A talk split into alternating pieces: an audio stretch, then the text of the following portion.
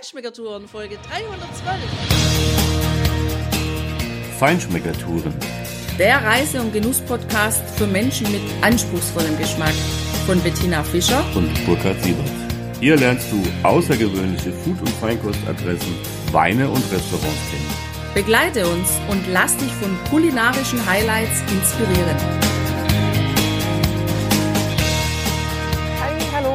Schön, dass du wieder bei uns bist. Wir sind in Segovia. Und was du in dieser Stadt alles erleben kannst. Und dass du das Gefühl hast, hier in ein Märchen einzutauchen.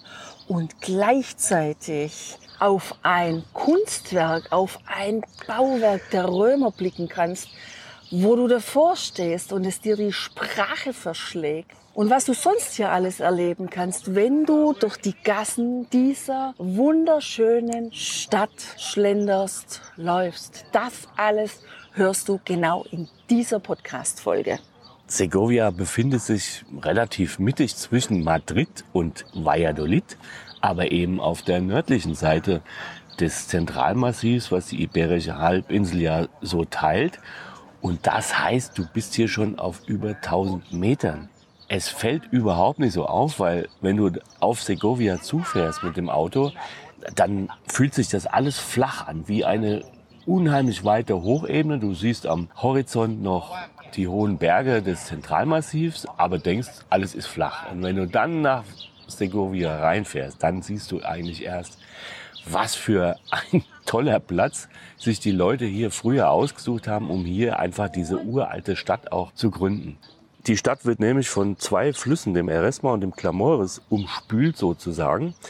Und die Stadt an sich, also der alte Teil auf jeden Fall, der befindet sich auf einer hohen Felszunge, die sich eben von West nach Ost ausdehnt. Auf diesem Hügel, der im Prinzip schon mal durch die Anhöhe und die Täler da drumherum natürlich vor Feinden geschützt war, da befinden sich echt einige richtig geile Bauwerke, das muss man wirklich sagen. Und wir beginnen unseren Stadtrundgang hier am Alcázar, wie das Ding richtig heißt, nämlich eine alte Burg an der Spitze. Und die Spitze ist wirklich wörtlich gemeint, ganz am Ende dieses Bauwerks. Da laufen wirklich zwei Mauern spitz zu, abgeschlossen durch ein kleines rundes Wachhäuschen sozusagen, ein kleiner Wachturm. Und dieser Alcázar, der soll Walt Disney inspiriert haben, um sein Cinderella Traumschloss zu entwerfen. Wenn du auf dem schönen großen parkähnlichen Vorplatz dieser Festung stehst und auf diese Festung blickst, dann hast du wirklich auch das Gefühl, du stehst vor diesem Traumschloss. Das hat ganz schöne spitze, hohe, runde Türmchen und Dächer. Es hat einen großen Turm, der ganz oben auch mit kleinen, runden Türmchen noch umfasst ist. Ungefähr, naja, ich würde mal sagen, Tina, zehn Stück dürften es sein. Naja, auf jeden Fall, wenn du da eintrittst, rechts, links davon kannst du die Tickets kaufen und wenn du dann über die Zugbrücke gehst, wenn du nicht ganz schwindelfrei bist, lauf schnell und guck dir vorher nicht an, was für eine Höhe diese kurze Brücke überspannt, weil da wird es ja unter Umständen etwas schwindelig. Und tatsächlich ist ja auch die Umgebung rund um diesen Alcázar ziemlich bizarr. Also das ist ein ganz tiefer Einschnitt, den dieser Fluss hier gemacht hat. Und man sieht da noch so richtig, wie die, ja, wie die Natur vom Wasser geformt wurde. Ja, da gibt's richtig steile Felsvorsprünge. Und gerade wenn ich hier so im Park sitze und meinen Blick ähm, auf die eine Seite schweifen lasse, dann sehe ich, wie da oben noch eine kleine Stadt ist mit einem Kirchturm. Und es geht ganz tief runter. Ja, und tatsächlich ist es so, wenn du da reingehst, dann kannst du eine Führung machen, die musst du dann eben extra buchen oder du sagst, nein, ich gehe da alleine durch und schau mir das alleine an. Das ist auch möglich. Das finden wir sehr schön, dass das hier so möglich ist. Ja, der erste Saal, in den du dann eintrittst, da stehen schon mal ganz viele Ritterrüstungen. Da ist eine Ausstellung an Ritterrüstungen. Da sitzen die Ritter auf Pferden und du hast den ersten Eindruck auch von den Sälen, die da noch im Mudéjar-Stil beginnen mit den runden Fenstern und den alten ja, Fliesenmosaiken, die noch teilweise erhalten sind. Und wenn es dann weitergeht durch die Räume, dann siehst du auf jeden Fall immer ganz schwere rote, mal hellere rote, mal dunklere rote Wandteppiche, ähm, Samtvorhänge, aber auch richtige Schmuckteppiche, einen Thronsaal und vor allem muss dein Blick in diesem Alcázar auf jeden Fall in jedem Raum an die Decke gehen. Denn diese Deckenverzierungen, die da drin sind, die sind unglaublich kunstvoll und unglaublich unterschiedlich. Also in einem Saal, da wurde die Decke so gestaltet, dass Zapfen, Tannenzapfen quasi von der Decke hängen. Im anderen hast du das Gefühl, du stehst in einem goldenen Schiff, in einem goldenen Schiffsrumpf. So ist einmal die Form, aber so ist vor allem auch die Arbeit der Decke ganz insgesamt. Und immer wieder gehen die Blicke heraus aus den Fenstern, aus den runden Fenstern in Richtung des tiefen Tales, in dem der Fluss läuft. Ja, Tina, das ist auch wirklich ein geschichtlicher Ort hier, dieser Alcázar. Der ist ja im 11. Jahrhundert angefangen worden zu bauen, nachdem sozusagen das christliche Nordspanien die Rückeroberung der südlichen Gebiete vorantreiben hat können. Und dann hat man hier natürlich einen Haufen Burgen gebaut rund um Segovia. Und eben vor allem auch diese hier, die wurde auch später von vielen Königen auch benutzt. Und auch die Prinzessin Isabella 1474 ist von diesem Alcazar in die Kirche am Hauptplatz von Segovia geritten, um sich dort zur Königin von Kastilien krönen zu lassen. Das ist übrigens Isabella die Katholische. Was wir jetzt in Madrid aber gelernt haben, ist tatsächlich, ich weiß gar nicht, warum die Spanier die so verehren. Ich meine, die hat mit ihrem Fernando II., Isabel I., Fernando II., die in Valladolid geheiratet haben, die haben hier dann auch natürlich äh, Hof gehalten, aber andere auch. Aber die zwei haben die spanische Inquisition eingeführt. Das heißt, man hat Menschen einfach angeklagt der Ketzerei, des Teufelstums und weiß der Geier was. Man hat ihnen noch nicht mal gesagt, was man ihnen vorwirft. Man hat sie zum Tode verurteilt. Es gab keinen Rechtsbeistand. Und dann hat man sie einfach nach der Verurteilung auf den Hauptplätzen, hat man sie irgendwo hingebracht und meistens auf Scheiterhaufen verbrannt oder sonst wie äh, zu Tode gebracht. Nicht ohne sie vorher nochmal richtig zu quälen und äh, zu Geständnissen zu zwingen für Dinge, die sie niemals begangen haben, auf den spanischen Stuhl zum Beispiel, auf wirklich grauenhaften Folterinstrumenten. Da muss ich ehrlich sagen, da kann ich ehrlich nicht verstehen, warum er das hier so hypt. Aber gut, ähm, jedenfalls ist das die historische Bedeutung auch dieses Alcazars. Und im Übrigen hat Karl III. dann drei Jahrhunderte später diesen Alcazar von Segovia für die Gründung der königlichen Artillerieschule gewählt. Und das ist die älteste Militärakademie der Welt. Auch das kannst du hier drinnen besichtigen, wenn du durch diese ganzen prunkvollen Räume und Säle geschritten bist. Das ist wirklich interessant, sehr interessant anzuschauen. Am Ende hast du noch eine Ausstellung zu dieser Militärakademie, zur Artillerieschule. Und da kannst du, wenn du da interessiert bist, einiges über natürlich alte Artillerie lernen. Und hier vor diesem Schloss, vor dieser Burg, vor diesem Alcázar, ist auch ein großes Denkmal für diese Artilleriekapitäne entsprechend aufgestellt, auf das wir jetzt hier blicken, unter schönen schattigen Bäumen. Das ist total schön, hier im Schatten zu sitzen unter den großen, hohen, alten Bäumen. Und auf einem dieser Bäume, da ist wieder ein großes Storchennest gebaut, mit Nachwuchs aktuell dabei. Und das macht echt Laune, hier auch mal ein paar Minuten zu sitzen und seinen Blick über die braunen, abgeernteten Kornfelder schweifen zu lassen, die Ruhe zu genießen, wenn gerade keine Besuchergruppen kommen und zu beobachten, wenn die Störche hier im Landeanflug auf ihr prachtvoll gebautes Nest sind. Ja, das ist das eine. Und das andere, habe ich ja gesagt, ist diese bizarre Landschaft. Und wenn ich mich dann umdrehe, wenn ich dieses Märchenschloss, diesen Alcázar im Rücken habe, dann blicke ich direkt auf die Altstadt Und da sehe ich den hohen Glockenturm der Kathedrale, die auf der anderen Seite wirklich über der Stadt ragt, emporragt. Ich sehe einen Teil der alten Stadtmauer, da geht auch eine Straße entlang, da kann man auch entlanglaufen. Und eben ein paar Häuser, die alle im gleichen Sandstein gebaut sind, so dass sie sich wirklich toll auch in diese Landschaft einschmiegen. Also es ist eine herrliche Stadt und es ist ein ganz toller Ausgangspunkt, von ganz hinten nach ganz vorne, nach ganz unten zu laufen. Das machen wir jetzt und was wir unterwegs alles entdecken, das hörst du jetzt. Naja, du kannst von dem Alcázar auf zwei Routen in die Innenstadt und den Plaza Mayor gelangen. Wir haben den, den rechten Weg gewählt, an der an oder auf der alten Stadtmauer entlang. Da geht eine Straße, da kannst du dann auch nochmal einen schönen Blick von etwas weiter auf den Alcázar nehmen und siehst auch tatsächlich, wie richtig hoch dieser schmale Felsvorsprung ist, auf dem das Ganze steht und gebaut worden ist. Da kommst du dann zur Puerta San Andrés. Das ist eines der alten Stadttore. Ist nett anzuschauen natürlich. Ziemlich eng, aber wenn du die Rüstungen gesehen hast, dann waren die Menschen früher tatsächlich deutlich kleiner als heute. Und letzten Endes mussten ja auch keine SUVs durch diese Tore fahren, sondern höchstens ein paar Planwagen oder so, ne, Tina?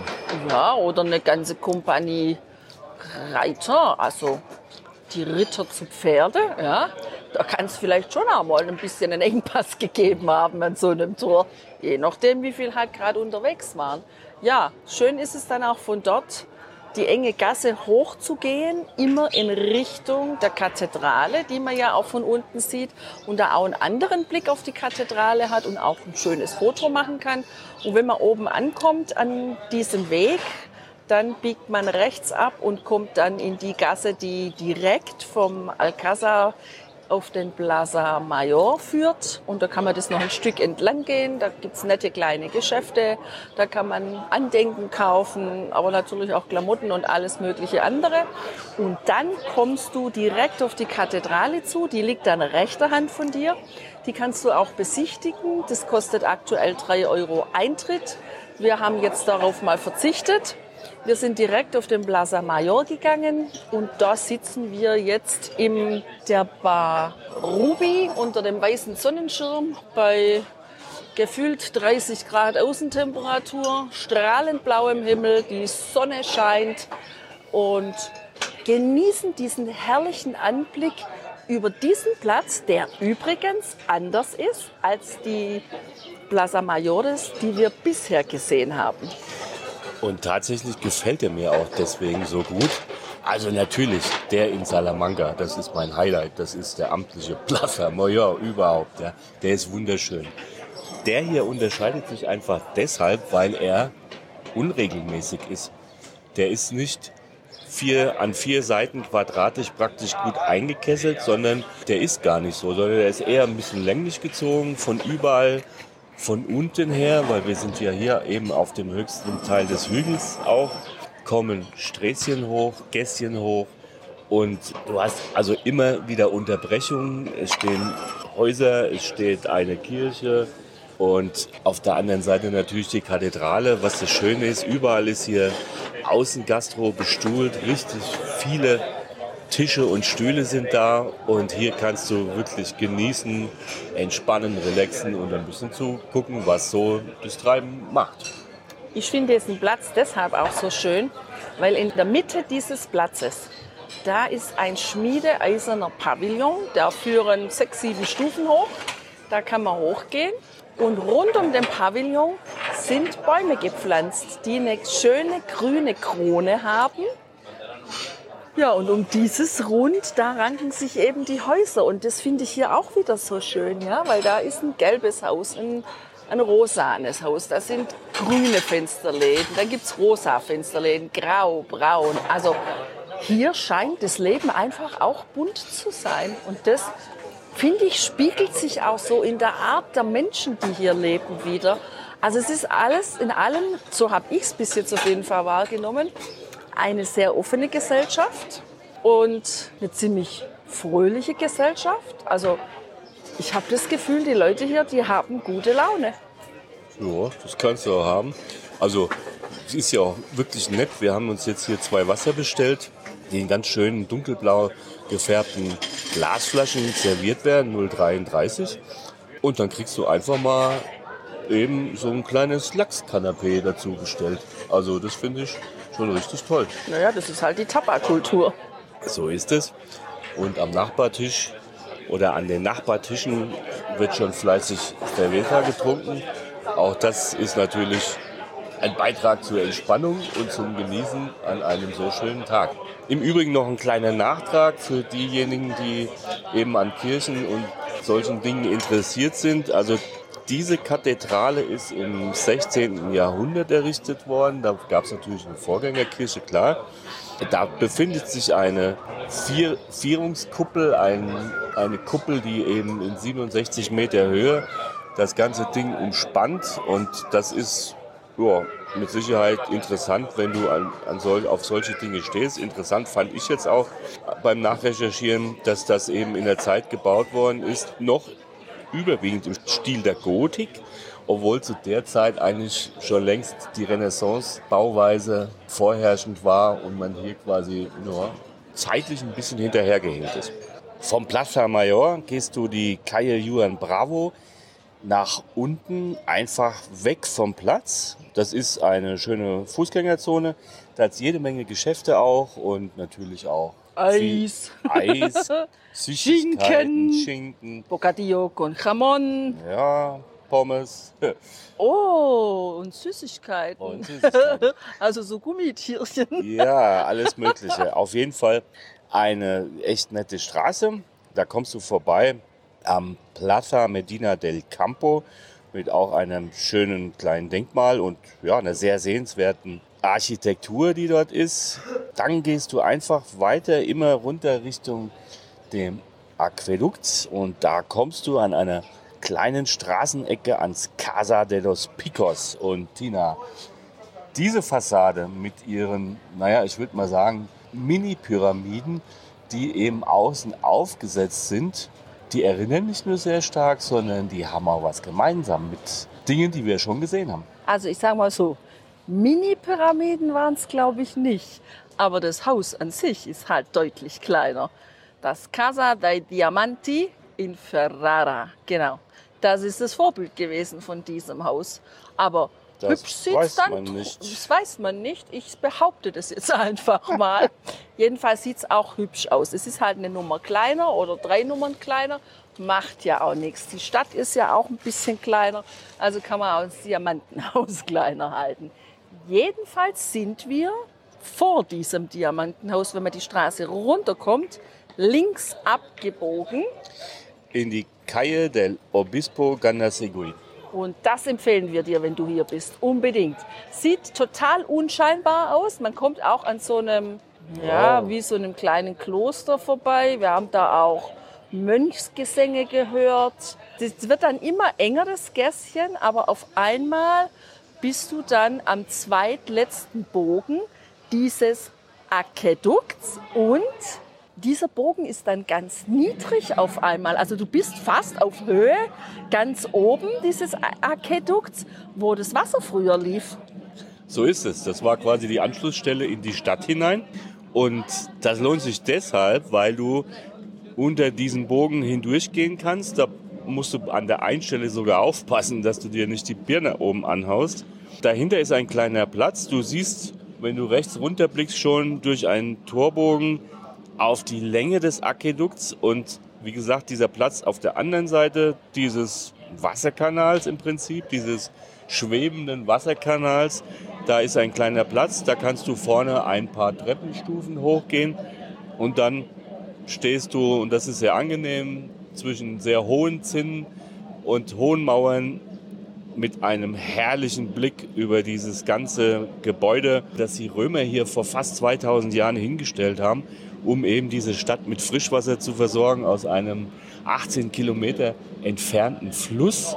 Ja, dieses Gebäude, also das ist echt ein amtlicher Aquädukt.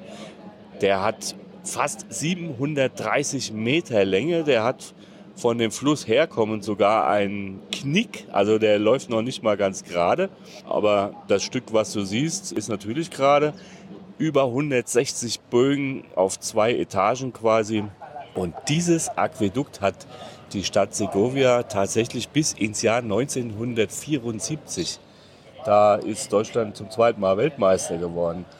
Mit Frischwasser versorgt. Deshalb ist dieser Aussichtspunkt echt empfehlenswert. Ja, und aber nicht nur deshalb, sondern auch gerade, wenn man so am Nachmittag da ist, dann siehst du nämlich genau von dieser Stelle das Schattenspiel, das die Sonne mit dem Aquädukt so treibt. Ne? Und das sieht echt cool aus, wenn sich diese riesigen Bögen, diese Steinbögen auf dem Boden als Schatten spiegeln.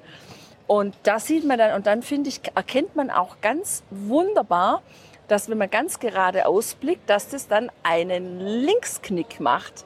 Also nicht nur einen Bogen, sondern richtig abgewinkelt. Wie das Wasser wohl darüber geschossen ist, ohne dass es dann rausgelaufen ist. Keine Ahnung. Jedenfalls ist es echt super schön da oben. Auch, vor allem, weil man dann auch so einen schönen Blick hat in die Innenstadt, über die Dächer der Innenstadt und auf der anderen Seite über den Rest der Stadt, über die Vorstadt, über die Landschaft. Also das macht schon echt richtig Fun. Diese Stadt, die kann man wirklich in einem Tag gemütlich erkunden, selbst wenn man in den Alcazar reingeht und sich den Innen anschaut. Wenn man morgens startet, dann schafft man das gut in einem Tag, einen wunderbaren Einblick über diese herrliche Stadt zu gewinnen. Naja, ich würde es präferieren, mit zwei Übernachtungen zu arbeiten, so wie wir es getan haben, weil du kommst hier an, wenn du mit dem Auto unterwegs bist, kannst einen ersten Abend in dieser echt schönen Stadt genießen. Der Plaza Mayor ist einfach ein Traum da zu sitzen und was zu genießen. Es hat tolle Restaurants und darüber wirst du in unserer nächsten Folge natürlich was hören. Was hier die absolute Spezialität ist, das wird dir Bettina ganz ausführlich berichten. Oh ja. Und wo wir gewohnt haben, wo du auch den besten Blick auf die Stadt von außen hast, das wirst du in der nächsten Podcast-Folge erfahren. Bis dahin, stay tuned, genießt das Leben, so wie es die Spanier tun. Das finde ich sehr angenehm. Mach's gut. Ja, habt eine gute Zeit. Adios, hasta luego. Ciao, ciao.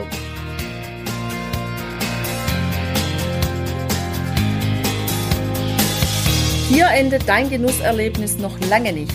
Komm rüber auf unsere Homepage feinschmeckertouren.de und schau dir die Bilder zu unserer Show an. Dort findest du auch wertvolle Links zu den heutigen Empfehlungen. Verpasst keine Neuigkeiten mehr und trag dich am besten gleich in unseren Newsletter ein. Wir freuen uns auf deine Anregungen für weitere Episoden und einen regen Austausch mit dir.